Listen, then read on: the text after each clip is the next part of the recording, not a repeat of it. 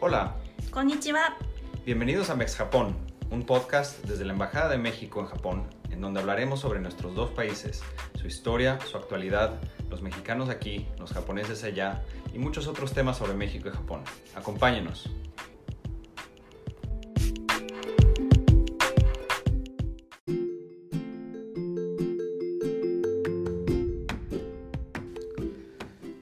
Bienvenidos a un nuevo episodio de Mex Japón, podcast desde la Embajada de México en Japón. Yo soy Emanuel Trinidad, agregado cultural. Muchas gracias por escucharnos. El 8 de marzo se conmemora el Día Internacional de la Mujer, fecha que desde 1910 fue elegida para recordar y apoyar la lucha de las mujeres en el mundo por lograr la igualdad de derechos, incluido al voto, a la educación, al trabajo y a la participación política. En este marco, nos acompañan hoy la maestra en comunicación Silvia Martínez Espinosa y la ingeniera Kenia Peñalosa, quienes son presidenta y secretaria del Grupo de Mujeres Mexicanas Residentes en Japón, una red de apoyo que promueve el fortalecimiento y empoderamiento de la mujer migrante mexicana en Japón para propiciar su integración y el fortalecimiento de la comunidad mexicana en general. Las actividades que realizan abarcan cuatro temas principales, cultural y social, emprendimiento, información y difusión, e igualdad de género y empoderamiento de la mujer. Al respecto, organizan conferencias, charlas y talleres para brindar espacios de autoconocimiento y reflexión a la mujer migrante mexicana, y desde 2017 realizan un encuentro para precisamente conmemorar el Día Internacional de la Mujer. Asimismo, desde octubre de 2018, iniciaron los cursos de cultura mexicana para niños a través de módulos trimestrales. También en 2018 apoyaron la formación del grupo de mujeres mexicanas en Corea, con el interés de promover actividades conjuntas que ayuden a las mexicanas migrantes en los países de la región Asia-Pacífico. Por ello, en el marco de la conmemoración este año del Día Internacional de la Mujer, están impulsando el encuentro titulado Mexicanas en Asia-Pacífico ante el COVID-19, retos y oportunidades, el cual contará con la participación de mujeres mexicanas desde China, Singapur, Corea, Japón, Australia y Nueva Zelanda, y tendrá lugar vía Zoom y Facebook Live el domingo 7 de marzo a las 11 horas de Japón. De igual manera, coorganizan el segundo encuentro de mujeres hispanohablantes en Japón, titulado Escuchémonos sin fronteras, las hispanas en Japón ante la pandemia, que se celebrará el sábado 13 de marzo a las 15 horas de manera presencial y remota en el Instituto Cervantes de Tokio.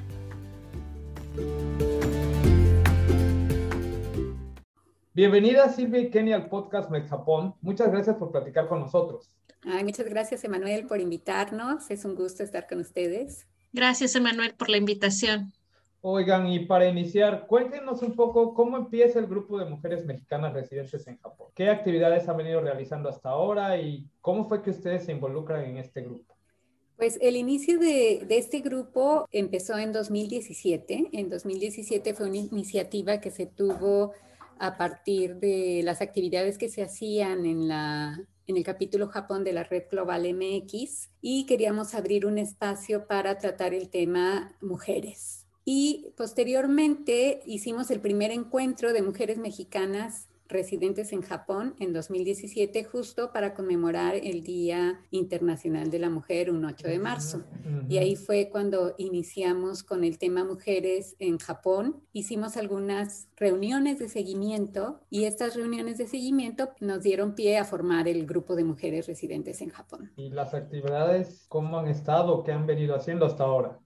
Sí, Emanuel, mira, hemos realizado diferentes tipos de actividades. Tenemos los encuentros de las mujeres, pero también para reunirnos con ellas eh, realizamos tardes de café en donde se iban incorporando mujeres nuevas, mujeres que llegaban a Japón, que no conocían al grupo. Uh -huh. También realizamos actividades con los niños. Tenemos un curso de cultura. Ahorita lo realizamos vía Zoom pero anteriormente lo realizábamos en la Embajada de México en Japón, que nos uh -huh. abrió las puertas. Y así hemos eh, estado haciendo diferentes actividades. Yo me incorporé al grupo en el 2019 cuando empecé a acudir a las actividades de las mujeres, a las pláticas dentro de la embajada en Japón. Después, preguntando con las organizadoras de los eventos, fue como me involucré, me llamó la atención, me he dedicado a, trabajar en, grupos comunitarios y ahora es, es parte de, de mi trabajo comunitario aquí como mexicana en Japón. ¿Cuánto tiempo tiene que tú vives en Japón, Kenia? Yo llegué en el 2016 y en el 2019 fue cuando empecé con el grupo de mujeres mexicanas ah. residentes en Japón. Ah, ok. ¿Y tú, Silvia? Bueno, pues en mi caso yo tengo ya 14 años viviendo aquí en Japón. Fue, tuve el gusto de ser una de las fundadoras de este, de este grupo en donde, pues como te decía, buscábamos abrir estos espacios y nos dimos cuenta que las mujeres que estamos viviendo en Japón, pues somos de diferentes generaciones, ¿no? Entonces hay las que ya tienen como 30 años viviendo aquí o más, otras que tienen 20 años, otras que casi llegamos a los 20 años. Y lo que nos ha sorprendido que ahora han llegado muchas, recientemente hace cinco años, han llegado un boom de mexicanos aquí a Japón con ciertas características diferentes, ¿no? Entonces vemos que va cambiando nuestra comunidad aquí en Japón.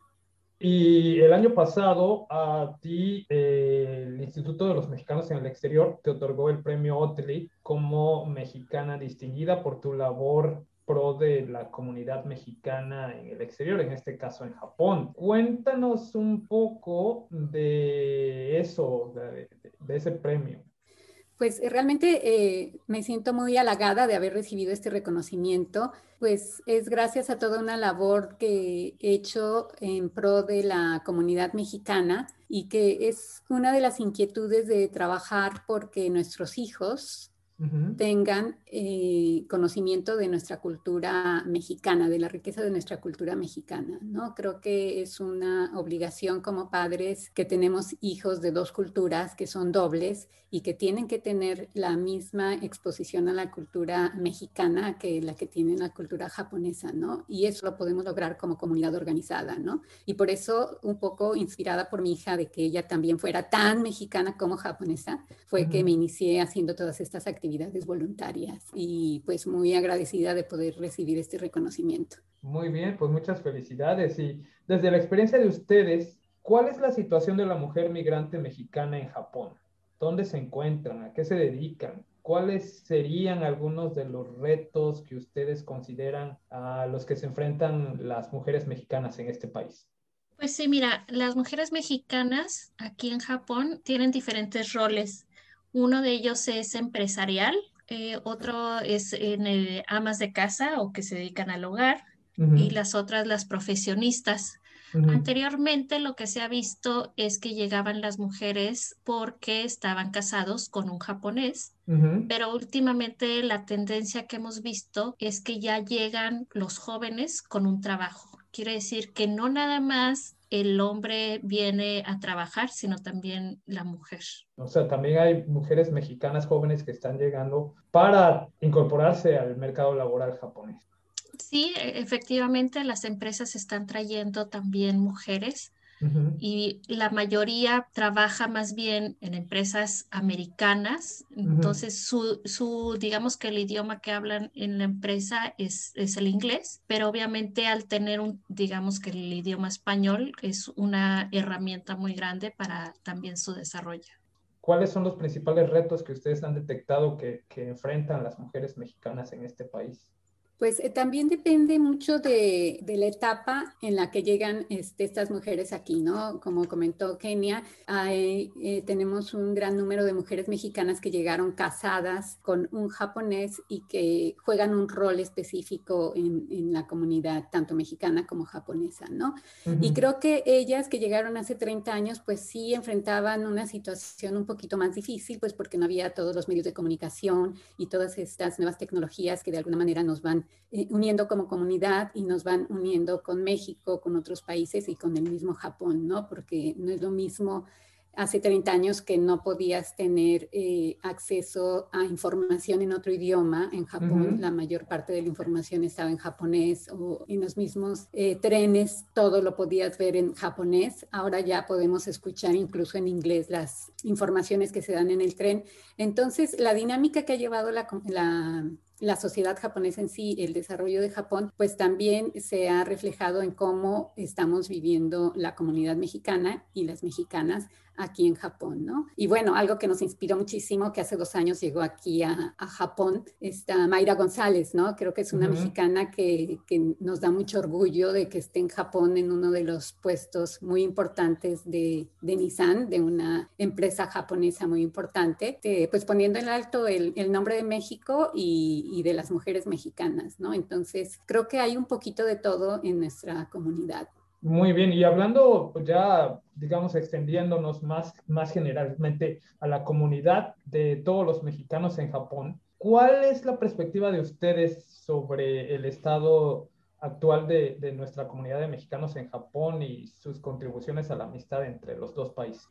Bueno, creo que ha ido creciendo esta amistad entre México y Japón. Ya tiene muchos años y la comunidad eh, japonesa recibe con los brazos abiertos a los mexicanos. Somos una cultura que los japoneses nos quiere, les, le interesa nuestra cultura. Por ese lado, el japonés nos ha abierto las puertas.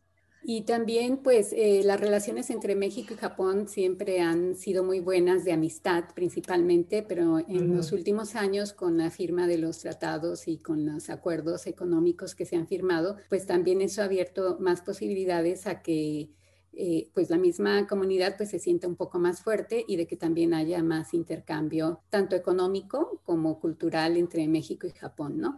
Y yo creo que eh, la perspectiva que tenemos como comunidad es representar a nuestro país aquí en Japón, ¿no? Eh, tenemos gente que, que tiene su grupo de baile, gente que está trabajando en dar a conocer la comida mexicana, tenemos gente que ha abierto restaurantes que han sido todo un éxito. Entonces, todos, todos son parte de esta comunidad, ¿no? Entonces, se está viendo cómo estas mismas buenas relaciones entre México y Japón, pues se va reflejando en que la misma comunidad se va empoderando, ¿no? En el sentido de que, pues, toma posiciones, va, este, va creciendo como profesionistas o en, las diferentes profesiones que se desarrollen. Y eso pues también contribuye a, las relaciones entre los dos países. Pues sí, tienes mucha razón. En realidad nuestra comunidad eh, ha ido evolucionando, ha ido cambiando sus, sus diferentes miembros en los 30, 40 años que tenemos de una migración quizá un poco más grande de mexicanos a Japón. Es diferente la gente que llegó hace 30 o 40 años que la gente que está llegando en los últimos 4 o 5 años. Hablando de todo esto, quizá Japón fue como el punto de entrada, pero ahora ah, tenemos comunidades mexicanas prácticamente en todos los países de la región Asia Pacífico. ¿Cómo surge en ustedes esta idea, esta iniciativa de organizar un encuentro de mujeres mexicanas en Asia Pacífico?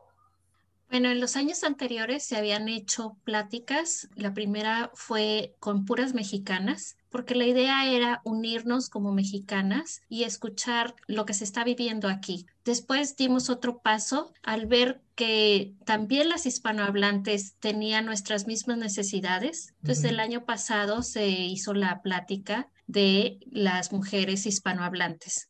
Ahora, ante la pandemia, tuvimos que evolucionar, tuvimos que aprender, vimos la posibilidad, bueno, ¿por qué no hacer ahora la plática a nivel Asia-Pacífico? ¿Por qué no extender nuestras fronteras? ¿Por qué no unirnos con otras mujeres que por vivir en Asia tienen cierta similitud, pero al mismo tiempo también se enfrentan a retos diferentes? Y es por eso que nace la inquietud de conectarse con otras mujeres en Asia-Pacífico para celebrar el Día de la Mujer.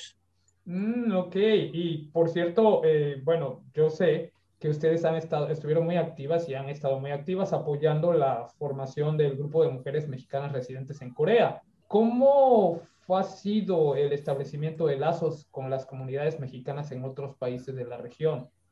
Bueno, pues realmente como eh, estamos en este lado del mundo, quisimos identificar a las mujeres que están haciendo algo para por sus comunidades en estos países y poder establecer un puente de intercambio de experiencias de qué problemáticas están enfrentando las mujeres y no solo las problemáticas, sino las oportunidades que también se viven en cada uno de estos países. Creo que a nivel global, el que México extienda sus relaciones no solo con Japón, con China, sino con los países de del Asia-Pacífico es muy importante y las comunidades de mexicanos en esos países también es importante que estemos organizadas y que tengamos algunas actividades. Entonces pensamos que era importante establecer esos puentes entre todas las mujeres que estamos viviendo en estos países y ahora que estamos eh, viviendo esta pandemia, también queremos saber qué retos se han enfrentado en esos países y qué oportunidades se han presentado y cómo las han podido manejar pues, eh, las mexicanas ahí, ¿no? Y qué podemos hacer posteriormente. Pues sí, efectivamente, eh, tienen razón. Eh, la crisis que vive actualmente el mundo por el COVID-19, pues es uno de los más grandes retos que hemos enfrentado en esta generación y ciertamente ah, nos ha afectado a todos, ¿no? Como ustedes han mencionado, ha sido muchos retos, pero también ha presentado algunas oportunidades. ¿Y cómo estiman ustedes que las comunidades mexicanas en Japón y el resto del mundo se han visto afectadas y han enfrentado este magno reto de que nos ha presentado la pandemia de COVID-19? Yo creo que el común denominador es estar fuera de nuestro país de origen, tener nuestra familia en México. Esa es un denominador que todas las mujeres lo han expresado y todos los, los, hombres también que vivimos en el extranjero, tener el temor de cómo está nuestra familia en México, de lo que está pasando en México, pero al mismo tiempo también han tenido que adaptarse a la situación de cada país porque cada país tiene sus reglas como son restricciones para salir, para viajar, eh, para regresar al, país donde residen, porque no todos somos residentes, no tenemos las mismas oportunidades que si somos unos ciudadanos de, ese país. Entonces han tenido diferentes eh, retos, pero también ha habido oportunidades de crecimiento sobre todo en el área de, de exportaciones, en el área de comidas ha crecido el mercado mexicano fuera, fuera de México. Claro, eh, eso que tú mencionas es, es muy cierto.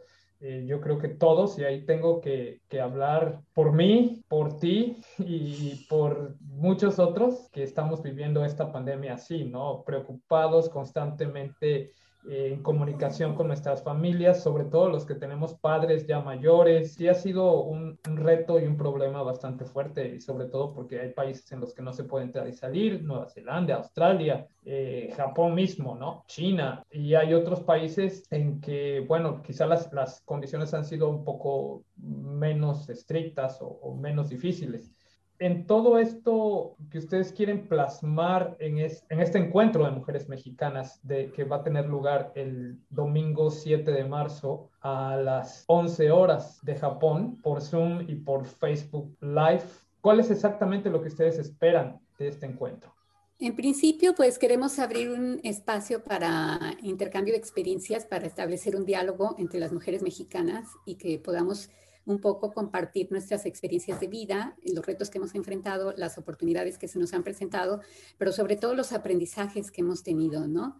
En sí, el problema de la pandemia también ha recaído mucho en las mujeres a nivel mundial porque el estado de confinamiento pues también implica que se han presentado casos de violencia doméstica, en donde la economía del cuidado pues recae en los hombros de las mujeres, eh, pues se trabaja desde casa y, no hay límites, ¿no? Se, rompen las barreras ahí de cuál es el teletrabajo, cuál es el trabajo en casa y todo lo que tiene que atender las mujeres, que bueno, también los hombres lo están sufriendo, no es exclusivo de las mujeres, pero este sí cae, recae un poco más en las mujeres. Entonces, también es, es evidente que en, en algunos países pues se les da prioridad a las personas locales, entonces aparte de ser mujeres, ser migrantes, pues también tenemos la vulnerabilidad que quizá no podemos acceder a trabajos porque aparte se les está dando prioridad a, los, a las personas locales de, esos países, ¿no? Entonces, un poco conocer toda esta problemática eh, y ver cómo podemos ayudarnos. Eh, ¿De qué países van a tener eh, participantes en este encuentro? Pues vamos a tener de China, de Singapur, de Corea, de Japón, obviamente, de Australia y de Nueva Zelanda. Y no es que quisiéramos excluir otros países, sino simplemente como que es la punta de lanza en donde estamos eh, integrando estos países para empezar esta, este diálogo y que eh, posteriormente vamos integrando a otros países de la región para seguir eh, conversando sobre diferentes problemáticas. Oye, y ahora que mencionas ese punto, pues quisiera preguntarles, ¿cuáles son algunos de los planes para el trabajo futuro del grupo de mujeres mexicanas residentes en Japón y también para su colaboración con otros grupos de mexicanas en la región Asia-Pacífico?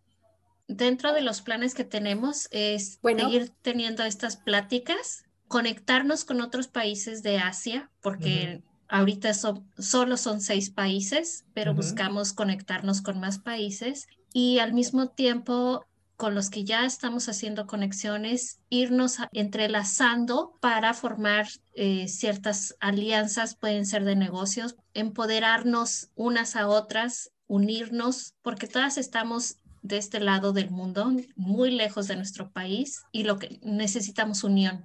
Y bueno, sobre los planes futuros, ya ustedes aquí en Japón, como grupo de mujeres mexicanas residentes en Japón, eh, pretendemos seguir con las actividades que tenemos y fortalecer lo que es los cursos de cultura para niños, porque creemos que es indispensable que los niños de nuestra comunidad conozcan más de la cultura mexicana y, que se estudie, o sea, no nada más conocer lo que se conoce eh, en general de la, de la cultura mexicana, sino tener datos más específicos y de las situaciones históricas que ha vivido nuestro país en donde los niños se involucren un poquito más en la historia de México. Y por otro lado, eh, en cuanto al tema de mujeres, queremos también abrirnos a, trabajar con mujeres hispanohablantes que como bien decía que en el principio, pues eh, tenemos ciertas coincidencias culturales y coincidencias en problemáticas que enfrentamos aquí como migrantes en Japón y vamos a tener el segundo encuentro de mujeres hispanohablantes también.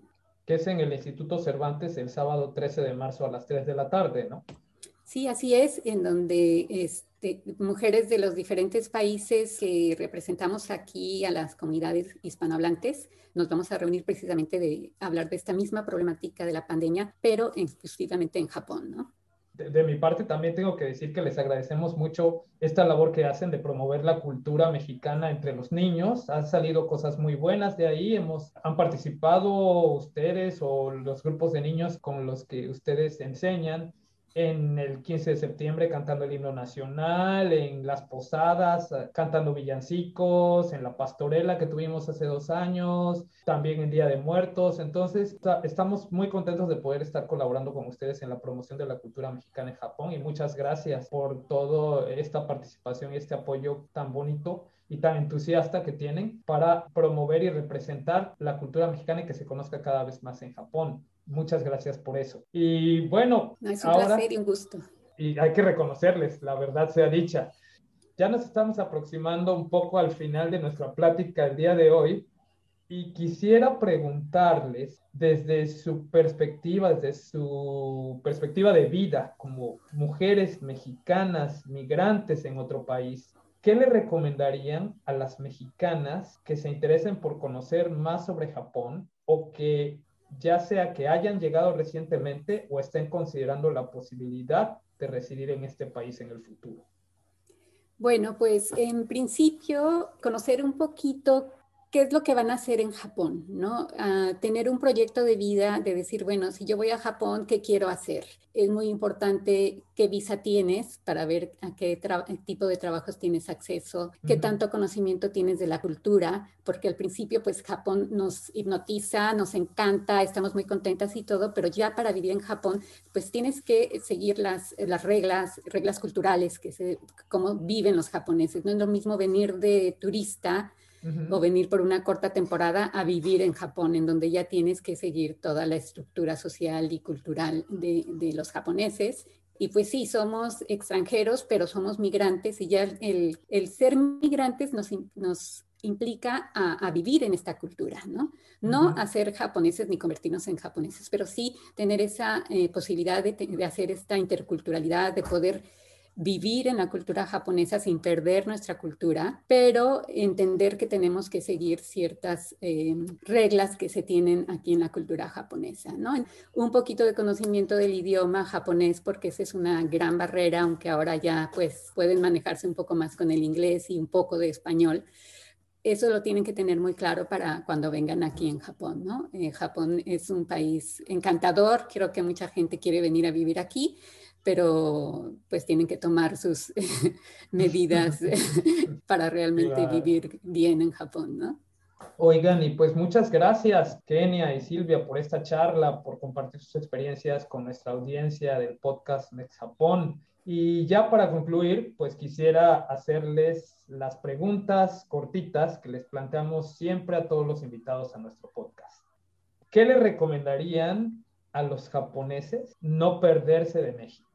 Híjole, yo creo que México es un país muy diverso en todos los aspectos, culturalmente, en su naturaleza, en sus playas. Entonces, yo pensaría, si no tienes tiempo para ir a México, yo creo que tienes que ir al Museo de Antropología e Historia en la Ciudad de México, que es como que un resumen de toda la cultura de México. Si no, si tienes tiempo, pues yo creo que visitar una playa y algún centro arqueológico sería lo ideal así como la Ciudad de México, que tiene una variedad de teatros, cines, museos. Es, es una ciudad llena de cultura, llena de, de magia, diría yo. ¿Y tú, Silvia? Bueno, yo les recomendaría ir a un lugar que no es muy visitado, que está en el sureste del país, que es Campeche porque ahí pueden disfrutar tanto de la parte arqueológica, porque tenemos una gran reserva, que es la reserva de la biosfera de Calakmul, en donde pueden disfrutar de la zona arqueológica de Calakmul, que es una de las más grandes de, de la cultura maya, y también pueden disfrutar de toda la riqueza colonial que hay en las calles de Campeche, y aparte del pan de cazón, que es un, un platillo típico campechano, que, muchas veces no se conocen en otras partes del país y que yo les recomiendo que, lo prueben. Muy bien. Y la otra pregunta es, ¿qué le recomendarían a los mexicanos no perderse de Japón? Pues en mi caso, yo les recomendaría no perderse el unagi. El unagi es una angula muy rica, es un platillo que es que realmente se saborea muy bien en Narita y además pueden ir al templo de Narita que está muy cerca del aeropuerto y tienen la ventaja de que si tienen que hacer una escala en, el aeropuerto de Narita o tienen tiempo para tomar su avión o hacer algún cambio de avión, pueden en un par de horas visitar el templo de Narita y probar un agi. Ok, Kenia.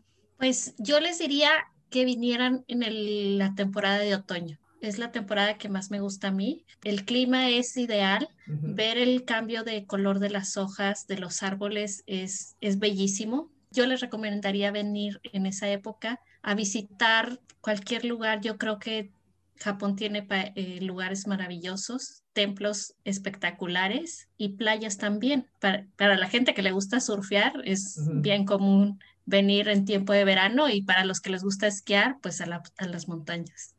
Ok, y bueno, finalmente la pregunta crucial que siempre hacemos. ¿Las quesadillas con queso o sin queso? Con queso, porque soy norte, yo soy norteña. ninguna, ninguna de ustedes dos es de la Ciudad de México, una es de Campeche y la otra de Ciudad Juárez, y pues claro, las dos con queso. Pues muchas gracias, muchas gracias por su tiempo, muchas gracias por su participación. Esperamos de estar atendiendo este evento de encuentro de mujeres mexicanas en Asia Pacífico frente al COVID-19, retos y oportunidades, que tendrá lugar el domingo 7 de marzo a las 11 de la mañana, hora de Japón. Y también el, segundo encuentro de mujeres hispanohablantes en Japón, que tendrá lugar en el Instituto Cervantes de Tokio el sábado 13 de marzo a las 15 horas en Tokio. Sí, y nada más eh, invitar a las mexicanas que se quieran sumar a nuestras actividades. Están las puertas abiertas y muchas gracias por el espacio. Por supuesto, los, las ligas a los eventos las vamos a poner en las notas del episodio para que todo el mundo las pueda seguir desde ahí y puedan registrarse y asistir a estos eventos en línea o de manera presencial al que tendrá lugar en el Cervante. Muchas gracias, que tengan mucho éxito en sus eventos.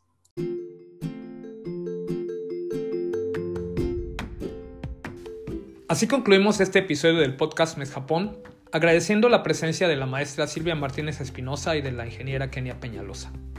Los invitamos a enviarnos sus comentarios, sugerencias o preguntas al correo infojpn.sre.gov.mx. Sigan nuestro podcast en Spotify o escúchenlo a través de YouTube y compártanlo con todas las personas interesadas en la amistad entre México y Japón. Los esperamos en todos los episodios que producimos en español y en japonés en semanas alternadas. No dejen de escucharnos. Sayonara.